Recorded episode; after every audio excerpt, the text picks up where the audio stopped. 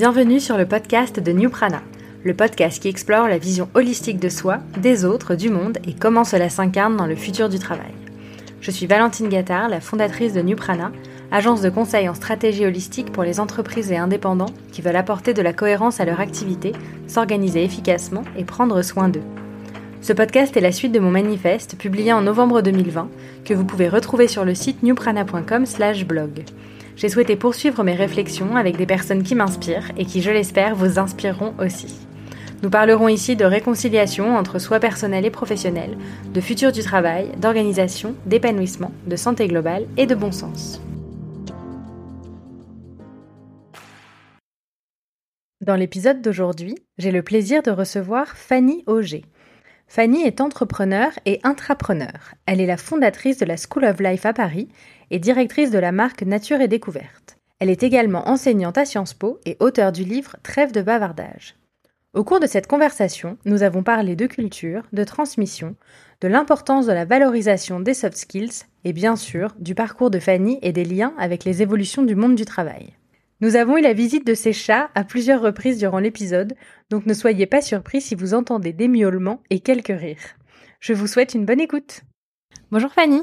Bonjour Valentine. Merci d'avoir accepté mon invitation. Avec joie. Je suis ravie de vous recevoir aujourd'hui au micro du podcast de New Prana. Est-ce que pour euh, commencer, vous pouvez euh, nous raconter votre parcours en revenant particulièrement sur les tournants qui vous ont mené jusqu'à aujourd'hui? En trois minutes?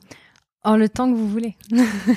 en général, c'est le, moment où je décroche un peu. Je trouve qu'en France, les gens ont du mal à raconter leur parcours. Ah et c'est le moment où je m'ennuie un peu, alors que en, vérité, c'est passionnant. Hein. Mm. Donc moi, j'aime bien résumer en disant j'ai deux passions dans la vie, voire trois. C'est la culture et la transmission. Et en mm. fait, tout ce que je fais, et je crois tout ce que j'ai fait jusqu'à présent, rentre dans ces deux choses-là. Euh, et euh, aujourd'hui, j'ai une carrière portfolio. Je fais beaucoup de choses. Je trouve que c'est une époque formidable parce que je pense que c'est euh, la première fois dans l'histoire de l'humanité que la femme est aussi éduquée que l'homme et peut tout faire. Elle peut aller sur la lune, elle peut, euh, elle peut être docteur, elle peut, euh, elle peut vraiment faire ce qu'elle veut, rentrer où elle veut. Et je crois que c'est vraiment la première fois où euh, ça se passe. Donc c'est une époque géniale. autrefois, il y avait des hommes qui étaient à la fois entrepreneurs, avocats, hommes politiques, et tout allait bien, on ne leur posait pas de questions. Les femmes, c'était beaucoup plus rare quand même. Et, euh, donc aujourd'hui, ben, je fais pas mal de choses euh, avec ce fil rouge de la culture et de la transmission. Et, euh, et ce qui est magique, c'est que bah, très tôt, j'ai senti une dissonance peut-être au début de ma carrière que j'ai essayé de réaligner sur mes valeurs et sur ce qui est important pour moi. Et, là, je suis, euh, alors je suis pas à la fin d'un parcours, en tout cas, je suis aujourd'hui là euh, à mon âge où j'en suis. Je ne sais pas où je serai dans 5 ans, mais au moins j'ai confiance. C'est-à-dire qu'à 20, 25 ans, quand on commence le chemin, on a un peu peur, on se connaît pas encore très très bien quand même, on ne sait pas encore exactement ce qu'on aime, ce qu'on n'aime pas, nos compétences, nos forces. Euh, on nous indique plutôt nos faiblesses qu'autre chose d'ailleurs hein, dans les parcours français habituels. Et donc on on sait pas trop. Et moi je me rappelle qu'étudiante, je faisais des crises d'angoisse en me disant mais si j'ai pas ce concours, je terminerai sous le pont neuf avec un caddie quoi. Et, euh, et vraiment, j'avais peur de pas trouver ma place dans le monde du travail. Et ben quelques années plus tard, hein, euh, une vingtaine d'années plus tard, je sais pas si j'ai trouvé, mais en tout cas moi j'adore ce que je fais euh, et je fais beaucoup de choses. Je suis à la fois entrepreneur. J'ai monté ma première start-up en 2012 sur euh, c'était l'art épistolaire. Il s'appelait Lettres d'un inconnu. J'ai monté The School of Life à Paris en 2014. Alors à l'époque, quand on parlait des soft skills et que je disais qu'on essayait de développer les soft skills des gens avec l'aide de la culture, et je trouve que c'est passionnant, bah, les gens me regardaient en me disant mais c'est quoi un soft skill? Alors déjà, je passais 20 minutes à expliquer ce que c'était. Donc euh, euh, aujourd'hui, c'est chouette parce que tout le monde en parle. C'est un peu à la mode, je dirais. Après, c'est traité de manière différente et euh, selon les organisations et, et c'est très bien. Mais en tout cas, au moins, c'est acquis. Et moi, j'avais la conviction très tôt dans mon parcours que finalement, ce qu'on apprend à l'école, c'est très intéressant. Je suis pas sûre que étudier en long, en large en travers la recherche du temps perdu, euh, que j'adore au demeurant, euh, m'aide à être meilleure dans mon travail tous les jours, quoique peut-être, mais euh, mais en tout cas, je, je sais plus trop ce que j'ai fait pendant mes études. J'ai fait quand même étudier pendant six ans après le bac, euh, mais ce que je remarque, c'est ce que je retiens le plus, c'est ce que ça a développé chez moi en termes de soft skills, la curiosité, indéniablement. Une capacité à apprendre euh, comme une éponge et à absorber à la fois l'air du temps et puis à absorber aussi des choses, des chiffres. Je sais pas pourquoi je retiens très bien les chiffres. J'aime bien les chiffres alors que je suis plutôt littéraire. Euh, donc la curiosité, la capacité à apprendre, la créativité, euh, l'audace aussi, essayer les pas de côté, et, la singularité, la résilience. Ça, je l'ai appris un petit peu plus tard, mais euh, avec douleur. Euh, L'empathie, la diplomatie. Euh, je trouve la finesse quelque part, c'est pas vraiment une soft skill, mais quand même. euh, et je pense que ce sont ces qualités-là qui font la différence, surtout quand on embauche quelqu'un au final. Euh, moi, les CV m'intéressent pas beaucoup, je les trouve euh, souvent moches et euh, pas très intéressants. Enfin, les candidats a priori que vous recevez pour un poste, ils ont plus ou moins fait tous la même chose. Alors, je dis pas qu'ils sont interchangeables, mais justement, moi, ce qui m'intéresse de creuser avec eux ensuite, c'est qu'est-ce qui te rend différent? Et j'arrête pas de le répéter à mes étudiants qui font aujourd'hui le même parcours que moi j'ai fait il y a 20 ans dans la même école. Et je leur, je commence toujours le premier cours du semestre en leur disant, ce qu'on te reproche, cultive-le, c'est toi. C'est une citation de Jean Cocteau que j'adore et j'aurais aimé que quelqu'un me la dise quand j'avais leur âge. Alors je sais pas s'ils la comprennent ou s'ils se disent elle est juste dingue cette fille, euh, mais euh, cette madame hein, puisqu'il m'appelle madame, euh, mais en tout cas je trouve que moi j'aurais aimé qu'on me la dise parce que je pense que la vie c'est un, un long chemin et, euh, et si on apprend à mieux se connaître au début, peut-être à, vous savez, comme quand on part en voyage, on étudie les, on étudiait les cartes avant. Alors maintenant, on essaie d'aller vite avec un GPS, mais je suis pas sûre que GPS soit toujours une bonne idée dans la vie. Euh, et on étudiait les cartes, on étudiait le parcours, les difficultés, et, euh, et voilà. Et je, je pense que ça aurait été pas mal d'apprendre à davantage me connaître. Et au final, les cours de soft skills, c'est un peu ça, c'est apprendre à mieux se connaître et à capitaliser justement sur euh, ses points de force, ses envie, ses valeurs, puis son histoire aussi. Je pense qu'on est tous là avec notre histoire comme ça. Euh, euh, on essaye de de, de, de, recoller des morceaux parfois. Euh, on se fait soigner ou pas, mais voilà. Donc moi, c'est un, un long parcours. Bon, entre-temps, j'ai vécu longtemps à l'étranger. J'ai vécu à Dubaï, j'ai vécu à Milan. J'ai... Il y a le, chat qui miaule à, nos côtés. Le chat qui veut participer. Je crois que c'est les pigeons dehors qui l'affolent. Euh, oui, donc, euh, ben, en fait, oui, j'ai eu un long parcours. Je vais pas rentrer dans les détails, mais je travaillé pendant très longtemps dans la mode et dans le luxe à Dubaï euh, et à Milan notamment et à Paris. Et puis il y a quelques années, j'ai eu la conviction que bah, j'avais un peu fait le tour et j'avais envie de me lancer et de. Je trouvais pas le job de mes rêves, la boîte de mes rêves, et je me suis dit bah je vais la monter. Donc c'est comme ça que je me suis lancée dans l'entrepreneuriat. Et ce qui est intéressant aujourd'hui, c'est que je suis à la fois entrepreneur et intrapreneur, puisque je suis directrice de la marque Nature et Découverte.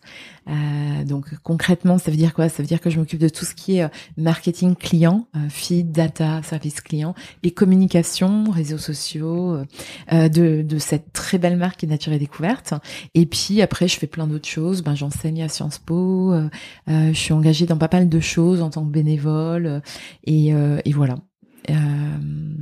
voilà, voilà.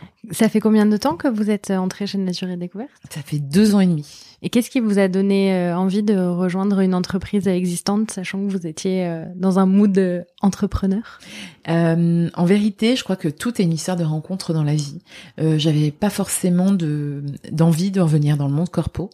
Euh, J'avais une super carrière, une très belle carrière avec beaucoup de belles opportunités dans le monde corpo, et j'étais, j'avais atteint un, degré à la fin. J'étais directrice export monde pour une très belle marque de, de maroquinerie de luxe et membre du CODIR également, etc. Mais ça, c'était il y a des années. J'avais quitté ça en 2012. Et puis, ben, c'est une conversation, c'est un coup de foudre euh, pro, évidemment, avec euh, Antoine Lemarchand, le fils des fondateurs de Nature et Découverte, qui a eu lieu en, en 2018. Euh, juste, il m'a contacté, il m'a écrit un mail le jour de mon 40e anniversaire. Et j'avais compris que son, à son mail, il me proposait qu'on se rencontre, qu'il y avait rien de, il y avait pas d'enjeu business ou quoi. Donc je suis allée à l'entretien euh, sur mon petit vélo, la fleur au fusil, et euh, on a eu un coup de foot pro. On a discuté pendant trois heures euh, non-stop. Et au bout des trois heures, il m'a dit, écoute, oh, j'adorerais qu'on bosse ensemble. Je sais pas comment, mais c'est évident pour moi. Et il a une bonne intuition. Alors moi, je suis tombée de ma chaise quand il m'a proposé le job. En plus, il l'a créé pour moi, un peu sur mesure, et il n'existait pas avant. Et euh, donc au début, je suis tombée de ma chaise. J'ai plus ou moins dit non. Il m'a dit écoute, réfléchis. Euh, donc je suis partie en vacances. J'ai lu le livre de ses parents, qui est une histoire euh, entrepreneuriale incroyable parce qu'ils avaient fondé Pierre Import dans les années 70, puis Nature et Découverte en 1990. Et là, je me suis dit mais cette entreprise, en fait, elle cristallise tout ce que je recherche. C'est-à-dire que moi, je crois beaucoup aux entreprises aujourd'hui pour sauver. Alors je dis pas sauver le monde, mais en tout cas pour faire avancer les choses. Les gens croient plus en la religion, ils croient plus la politique, mais il continue à consommer. Moi, ça me rend dingue. Hein. Pendant le premier confinement, mon petit balcon, quand je voyais les livreurs Amazon et Cézanne, je me disais, mais oh, dans quel monde on vit En fait, les gens, ils n'ont rien compris à cette crise. Netflix, Amazon, qui ont, qui ont, qui ont eu des résultats incroyables l'année dernière. Et, euh, et au-delà de ça, je, je vois qu'il y a des, il y a vraiment des entreprises, grandes et petites, qui essayent de faire une différence, justement. Et, euh, et puis de, de, de contribuer quelque part au bien commun de différentes manières. Et ça, c'est passionnant. En plus, Nature et Découverte avait le label B Corp qui m'intéressait, dont j'avais déjà entendu parler, et qui justement cristallise bien ce côté euh, business as a force for good. Donc c'est vraiment comment le business peut créer de la valeur ajoutée euh, euh, pour le bien commun. Et, et, ça me fascine. Et du coup, deux ans et demi plus tard, bah, j'y suis encore. Et je m'éclate. Sincèrement, je travaille beaucoup, mais j'ai un job de rêve. Et, euh, et je suis euh, bah, membre du CODIR. On est six femmes et six hommes, et notre nouvelle DG est une femme. Mmh. Euh, je suis membre du COMEX de, de, de Bilab France aussi, qui est l'association qui gère les Bicorp en France. Il y en a 135 maintenant, parce qu'il y en a de plus en plus qui s'intéressent au label Bicorp. Salut. Est-ce que ça vous gêne? Non, le chat qui est monté sur la table. Je ne sais pas, je suis désolée, je suis pas là. Elle est très intéressée par notre conversation. Oui, ou alors à la fin, mais c'est pas du tout l'heure. et, euh, et voilà. Et en fait, euh, je crois que c'était Confucius qui disait trouve un job que tu aimes et tu travailleras pas un seul jour de ta vie. Et c'est exactement mon impression. Alors, je travaille beaucoup quand même. Parfois, quand il est minuit et que j'ai du mal et que j'ai envie d'aller au lit, je me dis bon, quand même, c'est beaucoup. Mais en même temps, je m'éclate et j'ai la chance de quand je vois encore beaucoup beaucoup de gens qui se posent des questions et qui n'osent pas faire le pas. Euh, euh et je dis pas qu'il faut quitter son job du jour au lendemain, mais qui n'ose pas se mettre en réflexion et en chemin. Euh, mais quel dommage. Et, euh, et donc j'ai une chance folle, mais euh, mais je crois qu'il y a pas de il a pas de chance en fait. Il y a que des rendez-vous et et je l'ai prise aussi. Et et je crois beaucoup à la vertu du travail. Et je trouve qu'aujourd'hui on le met pas forcément assez en valeur. On a l'impression que quelqu'un qui travaille beaucoup, c'est quelqu'un de laborieux. J'ai pas l'impression d'être quelqu'un de laborieuse, même si je travaille beaucoup. Puis c'est pas glamour. Hein. Dans les films, on voit jamais les héros qui travaillent pendant des heures. Alors, on les voit une seconde à leur desk avec une tasse de thé chaud euh, et leur ordinateur. Mais en vérité, je pense que c'est beaucoup plus complexe et on devrait davantage le valoriser dans notre mmh. Et mais d'ailleurs euh, très concrètement, comment organisez-vous votre temps euh, Vous êtes à plein temps chez Nature et Découverte, plus toutes vos activités Comment Et à plein temps à The School of Life. D'accord. comment comment euh, ben, En fait, The School of Life, ça faisait depuis 2014 que je l'avais ouverte à Paris et euh, c'est un projet mais magnifique. Mais comme beaucoup, au bout d'un moment, je, je souffrais la solitude de l'entrepreneur. Euh, j'avais des collaboratrices, euh, j'avais euh, toute une bande de profs, de joyeux lurons euh, géniaux, brillants, mais je me sentais quand même toute seule au jour le jour et j'étais ébranlée à un moment par par une perte d'un ami et, et je me suis dit ok, on va remettre à plat. j'ai continué, j'ai publié mon livre, mais moi j'ai jamais voulu que ce soit un one woman show en fait. Il y a beaucoup beaucoup de gens aujourd'hui qui disent moi je suis entrepreneur alors qu'ils sont tout seuls, ils sont juste freelance ou coach mais c'est pas entrepreneur. Être entrepreneur, c'est vouloir monter un projet qui nous dépasse et qui n'est pas forcément identifié sur votre personne, même si on sait euh, qui est Elon Musk ou, euh, euh, Zuckerberg. le projet les dépasse. Si jamais il meurt demain, je pense que le projet continuera, le projet Facebook va pas s'éteindre. Et moi, ça me faisait pas rêver en fait. Alors les médias, etc., on aime bien avoir des femmes entrepreneurs comme ça qui mettent en avant. Moi, j'ai jamais fait pour la gloire. Ça, j'ai pas besoin, ça m'intéresse pas forcément. Et euh, je voulais m'associer depuis longtemps. Et en fait, ben, je suis entrée chez Nature Découverte, je me suis associée avec un homme génial qui s'appelle Stéphane, euh, qui était un de mes profs depuis des années déjà, donc on se connaissait très bien. Et aujourd'hui, on a une jeune femme formidable qui dirige les opérations jour le jour Chloé. Et, euh, et du coup, ça nous permet de continuer. Donc en fait, Stéphane et moi, on a notre job de jour. Donc moi, je suis à 100% chez Nature et Découverte, voire à 150% parce que j'y déploie une énergie et j'adore, c'est passionnant. Et en même temps, ben, le soir, le week-end, euh, ben, j'ai des meetings sur la school, des calls. Euh, J'essaye d'éviter d'en caler en journée parce que j'aime bien quand même différencier les deux. Je trouve que intellectuellement, c'est plus simple. Sinon, ça devient tout de suite un mélange des genres et je suis assez euh, sensible à ça, j'ai pas trop envie. Euh, mais euh, oui, c'est possible de faire les deux en fait, il suffit de s'organiser. Hmm. Et vous, donc vous avez commencé par, c'était intéressant d'ailleurs, sur raconter votre parcours en parlant précisément de vos, de vos soft skills et, hmm. et de vos, vos qualités. Qu'est-ce qui, à un moment donné, est-ce qu'il y a eu un déclencheur qui vous a fait prendre conscience que c'était la façon dont vous aviez envie de mener euh, votre vie, votre carrière, de, de vous concentrer là-dessus et de vraiment répondre à vos, à vos désirs? Euh, ben, en fait, euh, comme je vous disais, moi, quand je suis sortie de l'école, j'ai adoré mes études, mais j'ai fait des études de lettres et de sciences politiques. Et, euh, et en fait, ce que j'ai appris à l'école, moi j'aimais bien, hein, mais ça me servait pas concrètement dans le monde du travail. Et en fait, je me rendais compte que dans le monde du travail, ce dont on a besoin surtout, c'est du bon sens. Et tout n'est pas fait avec du bon sens parfois. euh, et puis aussi, euh, ben, des, des, qualités telles que la créativité, l'empathie, euh, euh, l'organisation même, j'allais dire. Et puis oui, une dose de bon sens, de être volontaire, assertif, avoir confiance en soi et en ses idées, sinon personne n'aura confiance en vous. Et en fait, je me suis très vite rendu compte qu'il y avait une dichotomie totale entre ce qu'on nous apprenait à l'école en marketing et le monde du travail. En fait, il y a personne pour vous dire bon, voilà comment tu fais. Tu commences, c'est ton premier jour de stage ou de CDI. Voilà, c'est ton premier jour. Concrètement, qu'est-ce que tu fais? Et ça, il y a personne qui l'apprend à l'école. Et, euh, et je me suis rendu compte que bah, très tôt que c'était ça, les soft skills qui faisaient la différence. Et aujourd'hui, quand j'embauche, moi j'embauche sur les soft skills. J'en ai rien à faire de l'école que que la personne a faite. C'est euh, euh, la petite flamme au fond des yeux. Euh, la manière dont la personne est capable de s'exprimer, de se raconter, d'aller droit au but, euh, voilà, qui qui m'attire.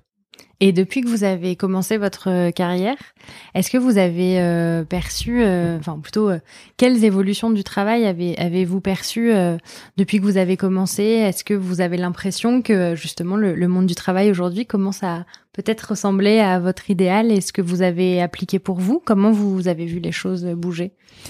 Euh, j'ai du mal à faire des généralités parce que j'ai commencé dans une boîte particulière, avec une culture particulière. C'était très difficile, euh, d'une violence incroyable. On vous disait, on te largue dans la piscine et puis après il y en a qui coulent, il y en a qui nagent et on verra.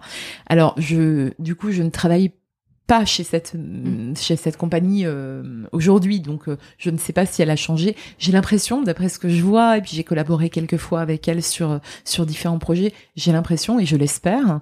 Mais euh, mais en tout cas, je trouve que aujourd'hui on fait plus la part aux soft skills et on le reconnaît. c'est clair qu'un jeune diplômé ou un stagiaire ou quoi, il sait rien faire c'est clair, c'est normal.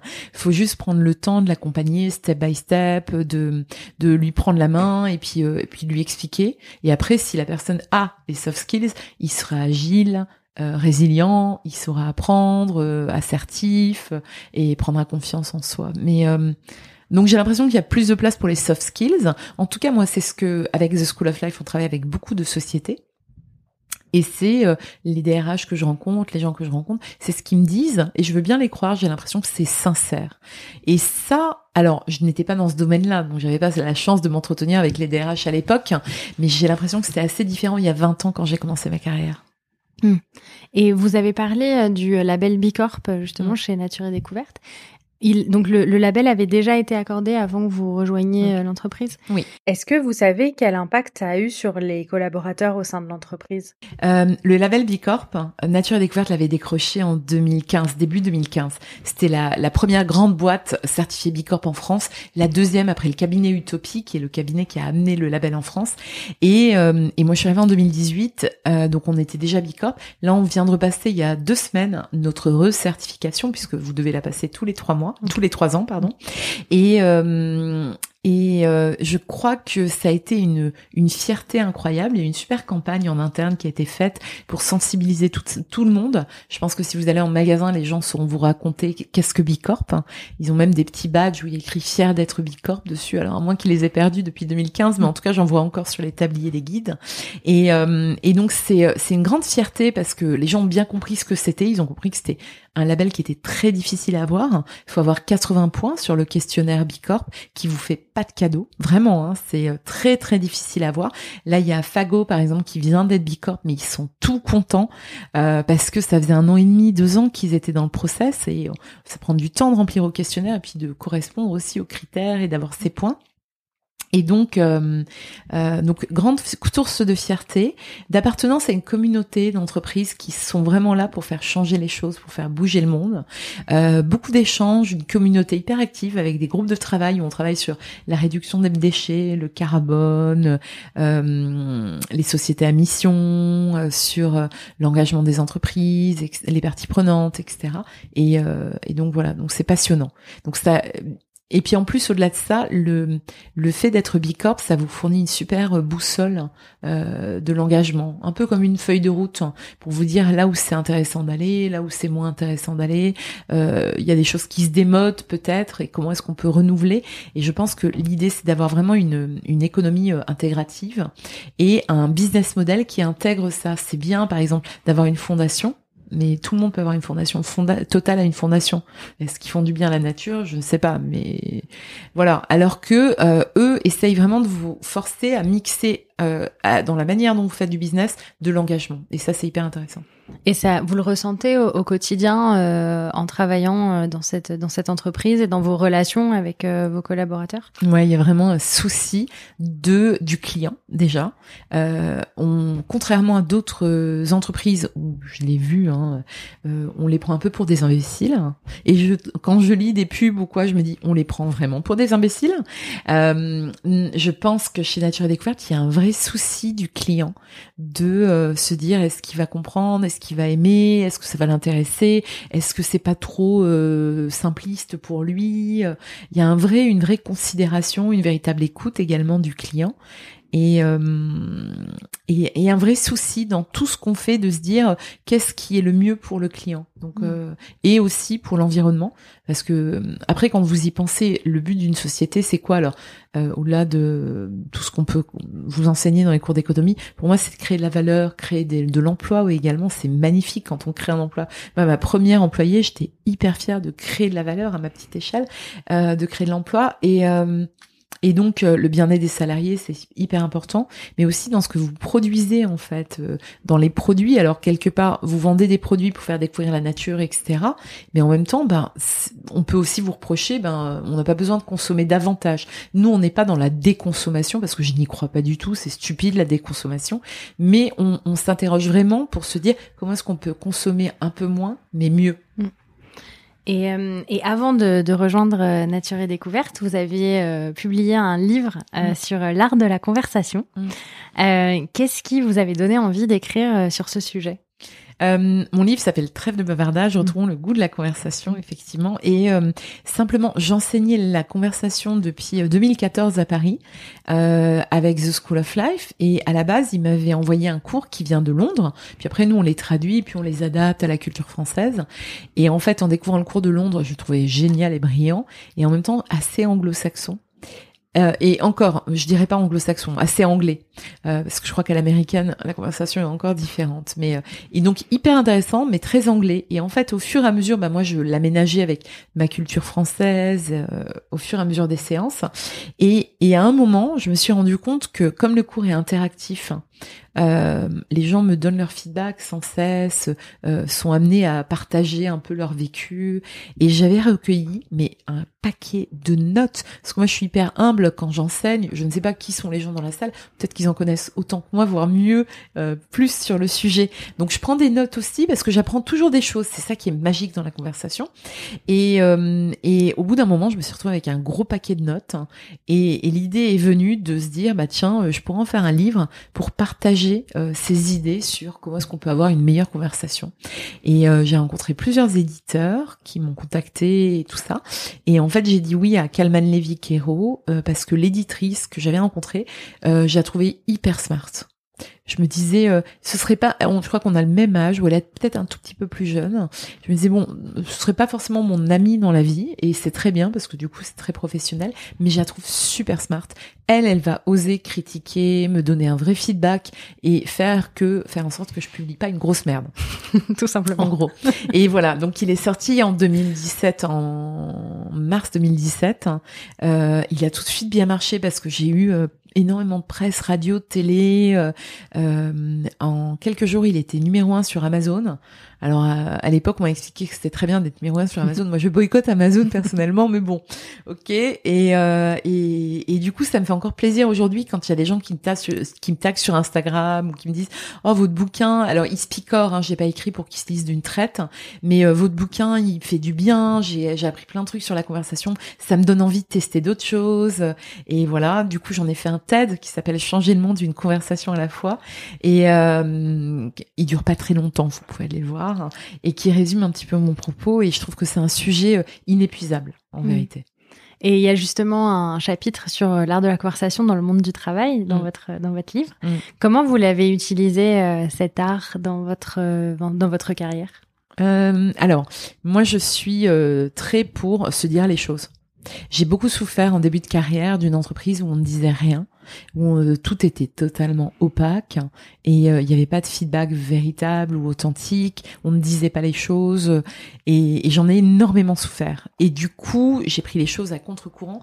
Après, j'ai suivi énormément de formations, notamment quand je travaillais chez Chalou à Dubaï. J'ai suivi des formations remarquables sur le management et le leadership à un niveau assez poussé parce que j'ai une carrière éclair là-bas en cinq ans et demi et donc euh, ça c'était une chance. Et en fait, j'ai très tôt appris l'art du feedback de faire des feedbacks, genre il y a un truc qui va pas, vous avez l'impression qu'il y a un truc qui va pas ou quoi, hop, vous prenez votre téléphone, bon en ce moment c'est le téléphone, hein, on peut pas voir les gens, puis vous appelez en disant excuse-moi, j'ai l'impression que euh, ta, et donc c'est euh, percer l'abcès avant même qu'il monte, euh, c'est euh, faire des feedbacks souvent négatifs, enfin négatifs pour s'améliorer et positifs aussi parce que là les gens n'en font pas donc je trouve que tout le monde a besoin de reconnaissance, c'est important. Et donc faire des feedbacks, une transparence absolue en fait. Ça sert à rien de cacher les choses ou quoi, de garder les infos. Mettre en valeur les équipes. Moi, j'aime bien euh, me dire que j'essaye d'embaucher des gens plus intelligents que moi, mais qui sont experts de leur domaine et voilà. Et si euh, eux ils brillent, bah moi je brillerai. J'ai pas besoin d'être au premier rang. Et euh, donc il y a plein de principes comme ça que j'ai appris au fur et à mesure, mais surtout avoir le courage d'avoir les vraies conversations avec les gens. Hmm. Et en plus de ces, euh, de, de, de, ces, de ces atouts dont vous venez nous parler par rapport à l'art de la conversation dans le monde du travail, est-ce qu'il y a, alors vous avez dit que vous aimiez pas faire des généralités, euh, mais est-ce que vous voyez des, euh, des soft skills, des, des compétences euh, souples euh, indispensables pour un adulte qui travaille aujourd'hui? Euh, oui, alors à la School, nous on propose un programme sur 20 soft skills, donc je vais pas toutes vous les énoncer, ça ferait beaucoup, mais euh, oui, je pense qu'il y a euh, la confiance, la confiance en soi et la confiance en les autres, sinon on ne peut pas travailler ensemble. Euh, L'agilité, très intéressant, très important. La résilience, parce qu'en fait, bah, quand on est entrepreneur notamment, ou aussi dans le monde de l'entreprise, on se prend des portes dans la gueule sans arrêt, et il faut pas prendre non pour une réponse. Moi, je prends jamais non pour une réponse en fait. Et donc, euh, j'essaie toujours de rentrer par la fenêtre ou quoi, puis de trouver une manière, hein, et ça marche. La créativité, je pense, pour essayer de voir le problème avec euh, d'une autre manière. Euh, une certaine créativité pour raconter les choses en fait. Je trouve que la narration qu'on met sur les choses, elle est fondamentale. Et le poids des mots, et ça, ça rejoint mes études littéraires, c'est euh, comment est-ce qu'on raconte une histoire, euh, que ce soit pour les clients ou que ce soit sa propre histoire, c'est fondamental. Euh, une certaine dose de de bah, empathie, diplomatie, bienveillance. Moi, je dirais une certaine dose de charisme aussi. C'est hyper important pour que les gens ils aient envie de travailler avec vous, ils aient envie de vous suivre. Euh, moi, j'aime bien aussi mettre un petit peu de d'humour. Euh, parce que c'est important le plaisir au travail. en France, travail, le mot travail vient de tripalium, qui est un instrument de torture pour écarteler les gens à l'époque. Euh, donc on vient de loin, mais je trouve que mettre un petit peu de, en anglais on appelle ça playfulness, un petit peu de jeu quand même, c'est hyper important pour pour mm. donner envie. Et comment justement vous les enseignez ces, ces compétences? Alors, moi, ce que j'adore à la School, la particularité, c'est que le fondateur de The School of Life à Londres, Alain de Botton, il est philosophe. Il est pas coach, il est philosophe. Et, et du coup, il a une approche très philo art, littérature, culture, psy aussi. Il aime beaucoup, beaucoup euh, euh, la psychologie. Euh, surtout pas la psychologie positive, mais la psychologie la vraie. Et en fait, du coup, les cours sont un mix de de culture, euh, à un moment, on disait, euh, on essaye de dévaliser le, le, le, trésor accumulé depuis 2500 ans par euh, euh, les tragédies grecques, par les philosophes, par par les artistes, etc. Et de voir comment est-ce qu'on peut l'employer pour notre vie tous les jours. Et c'est une approche là, pour le coup, qui est anglo-saxonne, mais que moi j'adore, qui est intéressante parce qu'en France, je trouve qu'on a encore aujourd'hui une approche beaucoup trop poussiéreuse de la culture. Souvent, il y a les artistes et oh, on est tous comme ça devant, mais on se rend pas compte qu'au Louvre, il y a aussi des croûtes incroyables qui sont accrochées dans le Louvre. C'est pas parce qu'elles sont au Louvre que c'est, tout est beau. Euh, je vous invite vraiment à aller voir la série des d'eau qui sont en pastel dans une branche euh, euh, est nord du Louvre. Oh, il y a des grosses merdes. et en fait, je pense que les conservateurs, ils ont dû se faire plaisir en mettant ça en se disant bon. Et, parfois, moi, quand je les contemple, il y a des touristes qui passent et du coup qui les regardent genre waouh bon, euh, et ce que j'aime dans l'approche de Alain de Botton, c'est complètement décomplexé et c'est vraiment se dire comment l'art, la culture, la littérature, la philo, euh, etc. Euh, peuvent nous aider dans, nos vies, dans notre vie tous les jours. Donc il y a beaucoup de contenu inspirer la culture et du bon sens et avec une tournure psychologique pour ensuite demander aux gens et vous qu'en pensez-vous? Et c'est très interactif euh, donc c'est pas du tout du top down. Moi j'adore ces interactions parce que même moi quand j'enseigne le cours, alors que j'ai vraiment été en détail pour être capable de maîtriser le contenu, eh ben on m'apprend des choses. Et je trouve ça génial en fait cet échange. Donc euh, donc voilà, c'est le développement personnel. Je préfère parler de développement émotionnel quand on parle beaucoup de soft skills, etc. Ou euh, de développement culturel, mais c'est le développement personnel avec l'aide de la culture. Et moi, je retiens beaucoup mieux si on me dit, bah tiens, il y a euh, Francis Bacon qui faisait ça, ou Proust, ou Marine Abramovich, ou Arthur Rimbaud, ou Platon qui disait ça, que euh, un coach euh, dont j'ai oublié le nom et que ça va pas rester quoi. Mm. Alors que là, en plus, j'apprends des trucs et c'est passionnant. Et ça, tout ça, enfin tout, tout ce qui se passe à la School of Life et tout ce que vous nous racontez, euh, sont des choses qui sont devenues euh, vraiment au cœur euh, du, du, du débat en ce moment, notamment avec toutes les accélérations qu'il y a aujourd'hui dans le dans les transformations du monde du travail. Est-ce que vous avez vu justement, euh, enfin déjà vous avez été quand même un peu visionnaire euh, de, de, mettre ça en place. Depuis que ça a été euh, créé, depuis que vous faites ça, est-ce que vous avez la sensation qu'il y a une demande différente qui a évolué? Est-ce que les gens viennent vous voir ont des attentes différentes. Comment les gens qui, des DRH, vous parliez tout à l'heure, qui, qui vous sollicitent, Comment euh, comment sont les relations avec les gens qui viennent à la School of Life aujourd'hui? Comment elles ont évolué euh, et comment on peut les mettre en parallèle de ce qui se passe euh, aujourd'hui? Ben, alors, ce qui est génial, c'est qu'aujourd'hui, j'ai plus besoin de prendre un quart d'heure pour expliquer qu'est-ce que les soft skills. et ça, déjà, j'ai gagné un quart d'heure, donc mm. c'est pas mal. Euh, et du coup, la conversation se situe à d'autres niveaux, sur l'approche, sur euh, le contenu, la matière, sur les interactions, sur euh, les deliverables aussi, avec quoi ils repartent. Et nous, on leur suggère, on leur fait des propositions, comme des propositions philosophiques, mais de d'outils et en même temps, ce qui est intéressant, c'est que Alain Botton, il est philosophe. Euh, son équipe, c'est une équipe de philosophes. Quand ils mettent au point les, programmes de philosophes, psychologues, artistes, etc.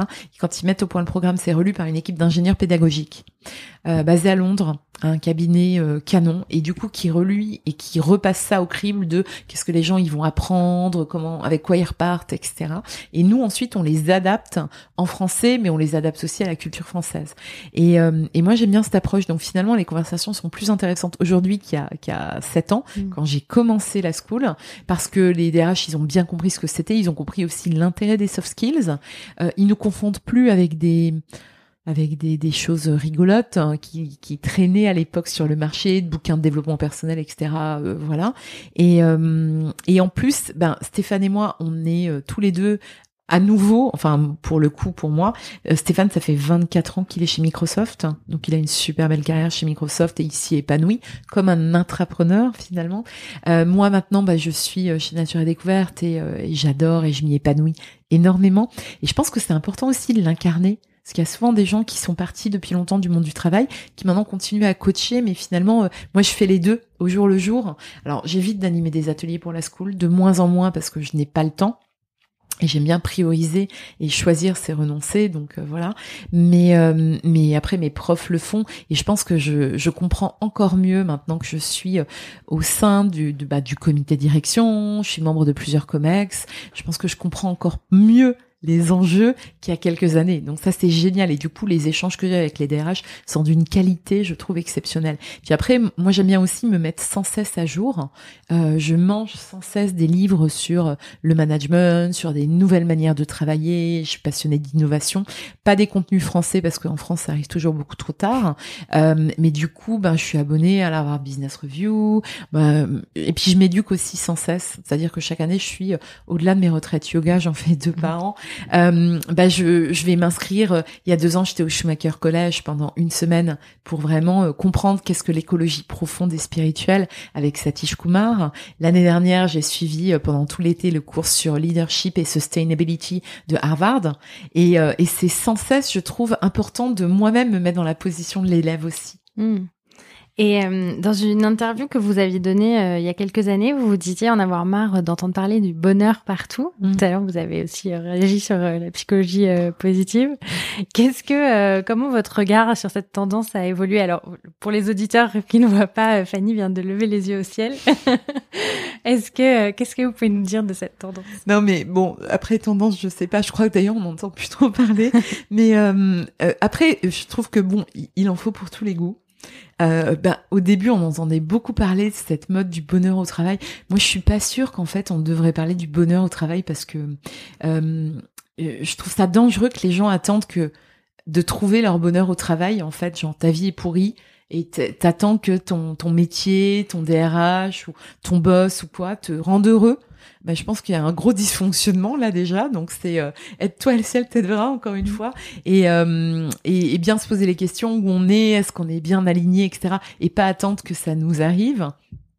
Euh, et puis après, bon, bah, psychologie positive, etc. Écoutez, si ça aide sincèrement des gens sur la durée, sur le long terme et en profondeur, eh bien, chapeau. Moi, je, je, je pense qu'il en faut pour tous, quoi. C'est, euh, c'est comme, il y a plein de types de yoga, il y a plein de sports différents. Voilà, faut que chacun. Euh, après, moi, je pense que, hum, moi, je m'adresse à un certain public avec The School of Life. Je me rends compte que c'est pas forcément pour tout le monde, parce qu'il y en a qui s'en fichent peut-être de la culture ou, ou ça les touche pas. Nous, la manière dont on l'amène, c'est avec beaucoup d'humour. Et du coup, c'est pas prise de tête. On apprend des trucs, mais c'est vraiment drôle. Et je fais gaffe à ce que mes profs, ils soient assez drôles et charismatiques pour nous embarquer. Ils se prennent en aucun cas pour des gourous du développement personnel, quoi. Après, s'il y a des, gens qui ont besoin de gourous, bon bah très bien. Et c'est pour ça que je pense que c'est super qu'il y en ait pour tous les goûts, voilà. mais euh, mais moi je crois que les gens, enfin les gens à qui je m'adresse, en tout cas, j'espère qu'ils ont un super esprit critique euh, pour euh, démêler, justement le bien, le bon, ce qui leur fait du bien et ce qui va les aider sur le long terme. Hmm. Et hum, on, dans les autres euh, tendances qu'on peut euh, voir aussi en ce moment, euh, qui peut-être vous plaira davantage, il y a celle de repenser les diplômes. Euh, c'est un sujet que j'ai notamment abordé avec Samuel Durand, qui est expert du Future of Work dans un épisode précédent. le monde de l'éducation va évoluer, ce qui va nécessairement avoir un impact sur les évolutions du travail. quels sont vos espoirs pour ces évolutions et pensez-vous qu'un jour on enseignera ce que vous enseignez à la School of Life dans les écoles? Mmh. Ben, moi, ça me passionne ces questions d'éducation. Et euh, moi, ce que j'enseigne, euh, notamment à la School of Life, je l'enseigne déjà à Sciences Po. Il y a deux ans et demi, ils ont créé cette chaire de, de euh, soft skills à l'école du management et de l'innovation. Euh, et, euh, et, on m'a demandé d'animer ce, un semestre entier, donc je suis enseignante à Sciences Po, mais sur les soft skills. Et c'est marrant parce que régulièrement Sciences Po m'appelle en me disant bon alors Fanny, qu'est-ce que tu as envie d'enseigner cette année? Parce que De la communication, du marketing, de la RSE. Et moi je préfère enseigner les soft skills parce que je pense que je suis dix fois plus utile aux étudiants. Et clairement je pourrais prendre une photo de mes étudiants le jour 1 et le dernier jour du semestre j'ai l'impression que c'est plus les mêmes. Mais vraiment. Et là, il y a deux jours, on a une session incroyable et j'arrête pas de recevoir de, messages de mes étudiants qui me disent oh, c'était incroyable, on n'avait pas remarqué notre évolution depuis le début du semestre. Et, euh, voilà. Donc euh, moi, sur les écoles, j'ai un truc à dire en fait, euh, c'est que je valorise en tant qu'employeur, par exemple plus des parcours où les gens sont partis dans des chemins de traverse. Alors soit ils ont fait des études, je sais pas, euh, euh, de musique ou quoi, ou des études un peu originales, soit ils ont galéré un peu à la fac parce que c'est pas facile la fac. Moi j'ai fait deux années de fac, c'était vraiment très difficile. J'avais l'impression d'être un mouton noyé dans la masse. Euh, ou quelqu'un qui a fait un BTS et qui s'est drivé, qui a fait d'autres choses après ou pas d'ailleurs. Mais euh, mais moi le diplôme comme un label comme comme ça qu'on met sur les gens, je je je trouve que c'est hyper dangereux.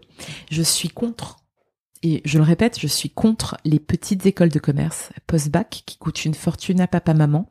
Euh, je pense que si on veut faire une école de commerce, ben, on essaye quand même de rentrer dans une bonne. On se donne la peine de faire deux ans de prépa. Euh, si on peut pas, peut-être que des IUT ou des BTS, c'est très bien. Moi, franchement, j'ai aucun problème à embaucher quelqu'un qui, qui, a, qui a fait un BTS ou un IUT, mais qui au moins a des skills, enfin, qui, qui, qui a voulu mettre la main à la pâte très tôt, qui a fait des apprentissages suivis, etc. euh, je suis contre les écoles de commerce post-bac qui coûtent une fortune. Et en plus, pour en avoir, euh, bon, j'en ai, j'ai travaillé avec, etc. Je généralise pas. Hein mais je suis souvent très très déçue en fait par le niveau de, de, de curiosité intellectuelle par euh, euh, moi je dis souvent à Sciences Po je sais plus trop ce que j'ai appris. Je me rappelle juste de la zone monétaire optimale mais voilà. Euh, je me rappelle ou de mes cours de cinéma. Je me rappelle plus trop globalement de ce que j'ai appris. Mais en tout cas c'est une école géniale pour s'ouvrir les chakras à la curiosité du monde et pour essayer d'appréhender les, les problèmes contemporains essayer les comprendre et se créer un filtre personnel comme ça. Je sais où aller chercher l'info, je sais comment l'analyser. Euh, euh, et, et, ça, c'est, je, je pense que c'est passionnant. Donc euh, voilà, et je pense que le système éducatif français, il est encore trop élitiste. Il y a des gens toute leur vie qui mettent j'ai déjà vu ça sur LinkedIn. Quelqu'un qui met X87. Alors je me suis dit, oula, alors Jean-Christophe euh, Robert, ou je sais plus comment s'appelait-il, euh, X87, je me suis dit, oula, c'est un robot. et il m'a fallu un peu de temps pour comprendre que c'était Polytechnique 87. Et, et, je trouve que c'est grave quand même. De, alors peut-être que euh, certains étaient très bons quand ils avaient 20 ans, donc ils sont rentrés à Polytechnique et c'est super. Mais toute sa vie de vivre là-dessus, oh, mais c'est, franchement, t'as rien fait de mieux, quoi. C'est désespérant, je trouve. Donc du coup, euh, moi, je me méfie beaucoup de ces écoles qui demandent beaucoup d'argent et qui, euh, euh, enfin, moi, je vois les résultats en tant qu'employeur, ne donnent pas des résultats très très sérieux, quoi. Hmm. Peut-être qu'il faudrait leur faire moins de cours, genre sur la stratégie, je sais pas quoi, etc. Et peut-être plus de soft skills. Je pense que ça les aiderait davantage, les gamins, en fait. Mais si vous enseignez déjà à Sciences Po, on peut imaginer que beaucoup d'écoles aussi se mettent à, à s'ouvrir à ça, peut-être même euh, encore plus jeune. Enfin, il me semble que la... Je le souhaite de tout mon cœur. La, la, devise de la School of Life, c'est justement d'apprendre ce qu'on n'apprend pas euh, mm. à l'école. Mm. Donc peut-être que... Euh, enfin, moi, j'ai entendu dire, j'ai enfin, entendu parler de, de cours notamment d'empathie dans les pays nordiques, par exemple. Vous parliez aussi d'empathie tout à l'heure. Mm. Peut-être qu'un jour, ça viendra dans nos écoles françaises. Mais je pense que les choses bougent au niveau de l'éducation. Il y a quelques années, il y avait le livre Les lois naturelles de l'enfant qui est sorti. Aujourd'hui, on parle beaucoup de Montessori. Nous, chez Nature Découverte, ça fait des années qu'on qu'on est complètement euh, euh, nourri à Montessori, Steiner, Freinet. Il y a plein de pédagogies alternatives. Nous, on finance avec la Fondation Nature et Découverte des écoles dehors, comme l'école Caminando, qui est incroyable, où les enfants ils font cours toute l'année dehors leur salle de mm. classe, c'est dehors, ils apprennent à calculer avec les arbres, etc. C'est génial. Et je pense que même l'enseignement traditionnel, Céline Alvarez le montrait, comment on pouvait quand même mêler des choses différentes et essayer. Euh, parce que je pense que il y a des gamins qui réussissent très bien à l'école. Moi, c'était mon cas parce qu'ils arrivent à comprendre un peu ce qu'on leur demande, ils sont capés. Et il y a des gamins qui sont tout aussi intelligents et qui passent complètement à côté des choses. Mm. Et mon, mon, petit frère euh, n'a pas le bac parce que lui, pour le coup, je trouve super intelligent, il est certainement beaucoup plus intelligent que moi, encore plus cultivé que moi, enfin, il est passionnant, et il n'a pas eu le bac parce qu'en fait, il a décroché avant en se disant, euh, ça sert à rien, euh, et il se sentait pas du tout adapté à l'école. Hmm. Et euh, aujourd'hui, euh, pour euh, pour revenir un peu à, vous, je parle dans mon manifeste de la réconciliation entre soi personnel et professionnel. Donc, de toute évidence, avec tout ce que vous nous avez raconté, on peut se dire que vous avez créé une vie qui vous ressemble. Mm. je vais quand même poser ma ma, ma question traditionnelle, qui est est-ce que vous vous sentez vous partout où vous allez et en toutes circonstances? Je parle pas, j'acquiesce. oui. Oui, oui. Est-ce que ça a pris du temps euh, ou est-ce que euh, comment euh, est-ce qu'il y a eu des moments d'inconfort? Bah, je pense que l'enfance ou l'adolescence est un moment difficile pour tout le monde. Mm. Moi, j'avais pas d'amis jusqu'à l'hippocampe, j'avais pas d'amis parce que j'ai grandi en ZEP et j'étais première de la classe, donc du coup, euh, euh, ben, j'avais pas d'amis.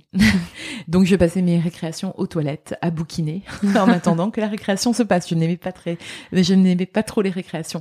Euh, donc, l'adolescence, c'est un moment difficile pour tout le monde parce que c'est marrant parce qu'on a l'impression quand on est ado qu'on est tout seul et tout, et quand je parle aux gens, j'ai l'impression que tout le monde se sentait tout seul. Donc je sais pas ce qui se passe, mais euh, et puis après euh, mes études, j'ai adoré. Et là, pour le coup, j'ai rencontré euh, tous les vilains petits canards de de de, de la de la Moselle. Hein, je suis Lorraine, euh, et je me suis dit, oh, il y a d'autres gens comme moi, c'est génial, ça existe. et, et je me suis fait des amis avec qui je suis encore en contact aujourd'hui.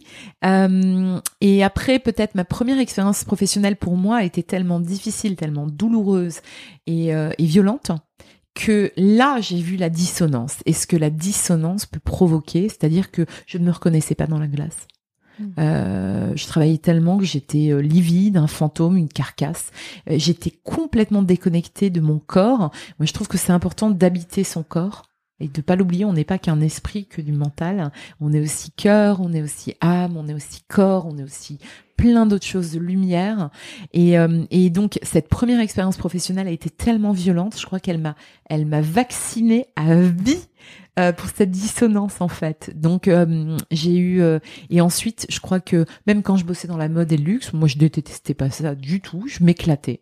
J'ouvrais plein de magasins pour Chanel, pour Tod's, pour Ralph Lauren. C'était super, on décorait, on bossait avec les archis, on recrutait les équipes, on achetait du stock, enfin c'était c'était canon. Je me revois aller à Dubai Mall alors qu'il était en construction avec un casque sur la tête et j'enlevais mes Manolo Blahnik pour mettre des chaussures de chantier et pour aller voir Dubai Mall qui était euh, où il y avait juste des fondations encore. Et choisir où on allait mettre euh, la boutique Ralph Lauren et la boutique Valentino c'était enfin c'est génial. Donc euh, je crois que ma première expérience en fait au final je suis assez contente qu'elle me soit arrivée parce que peut-être que j'aurais pas eu ce wake up call. Et du coup elle m'a vaccinée à vie et je me suis plus jamais autorisée à ne pas être moi. Mm.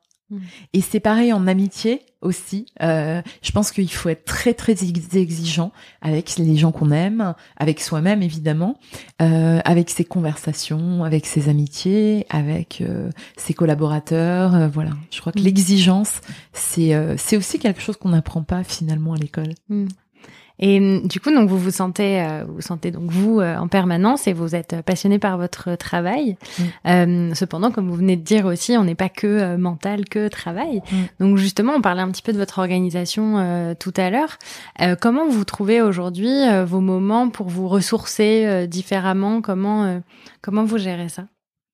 Alors, j'ai découvert le yoga en 2005 c'est bien que la mode soit arrivée en France tardivement parce que quand je suis rentrée de Dubaï en 2010, j'avais encore du mal à trouver des cours de yoga. Enfin, j'allais chez qui rue de Châteaudun, qui existait déjà, mais j'avais un mal fou à trouver des cours de yoga et des cours de yoga qui me plaisent. c'est encore différent. Alors aujourd'hui, c'est bien parce que du coup, j'en fais euh, avec des applis. J'ai une ou deux profs de yoga formidables que je suis, avec qui je fais des cours maintenant en Zoom, etc. Et j'en ai un tout à l'heure et un demain matin. Euh, donc le yoga, ça m'aide. Et puis, moi, ce qui m'aide aussi, j'adore les gens.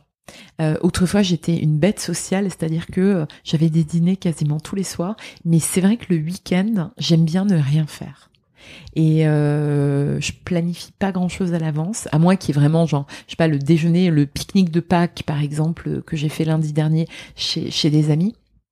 Mais, euh, mais à part ça, c'est euh, j'aime bien garder ce temps pour moi. Et si au dernier moment j'ai envie de voir une copine, ben, j'appelle une copine. Mais euh, j'appelle ça mes week-ends ou mes dimanches de sauvage. Mm. Et je ne fais rien Et alors, j'ai beaucoup de compagnie avec tous ces livres et tous ces auteurs à côté de moi. Euh, je lis, j'écris, parfois je peins, je dessine, j'écoute de la musique. Euh, et la journée passe, mais tellement vite, euh, je la vois pas défiler. Mm. Euh, je travaille un petit peu, mais en fait c'est pas le travail genre euh, je travaille pas sur mes mails, c'est plus le travail de réflexion, de, de je trouve que c'est important de, de digérer aussi en fait et d'infuser de nouvelles idées et tout ça. Donc j'ai l'impression que toute la semaine le travail bah il nous épuise un peu, enfin il m'épuise pas, mais en tout cas il nous fatigue, il nous sollicite beaucoup. Et du coup j'aime bien cette période de, le week-end de respirer mm. et, laisser un peu reposer et se dire bah tiens se poser les questions etc d'accord. Euh, bah nous arrivons euh, à la fin de, cette conversation. Est-ce que euh, bah pour terminer vous pouvez nous dire quels sont vos projets pour pour l'avenir? C'est drôle. Euh, je ne sais pas. D'accord. Vraiment, j'ai des idées, j'ai des envies, j'ai des rêves, mais je crois que depuis un an, on s'est tous mis un peu en mode ralenti et c'est pas mal. Euh, donc euh, j'en ai un ou deux qui viennent en tête, mais pour le moment, je les garde pour moi parce qu'ils sont pas encore complètement définis. Je suis en train d'écrire un guide de voyage sur la Sicile, mais il sera pas publié parce que c'est un cadeau d'anniversaire pour ma meilleure amie. Donc voilà, donc ça c'est un petit projet que je suis en train de faire et j'essaye d'en faire les photos, les illustrations à l'aquarelle à côté. Voilà. Je ne sais pas ce que ça va donner, mais on verra. Euh, non, après j'ai d'autres projets. Euh, euh, euh, perso, mais en ce moment j'essaye aussi de pas y aller trop trop vite. Et euh, en ce moment je suis encore une fois dans une phase, mais je crois que depuis un an c'est c'est vraiment euh, favorable à ça, d'apprentissage. je fais beaucoup de masterclass en ce moment sur le site américain masterclass.com où là je suis ben, une classe géniale en ce moment sur le leadership de Bob Iger, une classe sur la négo tantôt, une classe sur la créativité, etc. Et c'est vraiment bien fait. Et puis euh, là, je pensais aussi m'inscrire à un autre cours à distance euh, à Cambridge, euh, voilà. Ok. Mais pas, j'ai pas de grands projets à dévoiler comme ça, parce que j'ai appris aussi que la vie, eh ben, faut lui faire confiance. Autant avant, je flippais, je me disais, oh, faut tout planifier, etc. Et là, j'aime bien l'expression, le mot anglais de surrender, to surrender. Et ça veut pas dire abandonner, euh, lâcher prise, mais ça veut dire justement euh, s'abandonner ou embrasser en fait ce qui vient la vie, euh, les opportunités, etc. Et je crois que ben j'ai tellement travaillé pour arriver là où je suis que maintenant je peux juste faire confiance et me dire que les bases elles sont là. Quelle belle conclusion. Merci beaucoup Fanny. Merci beaucoup Valentine. À bientôt. Merci, à bientôt. J'espère que l'épisode d'aujourd'hui vous a plu. Si c'est le cas, je vous invite à le partager autour de vous. N'hésitez pas à m'envoyer vos commentaires à l'adresse podcast@newprana.com à me suivre sur les réseaux sociaux et à vous inscrire à ma newsletter pour être tenu au courant de la sortie des nouveaux épisodes et de mes articles. Vous trouverez tous les liens dans la description de l'épisode. À bientôt!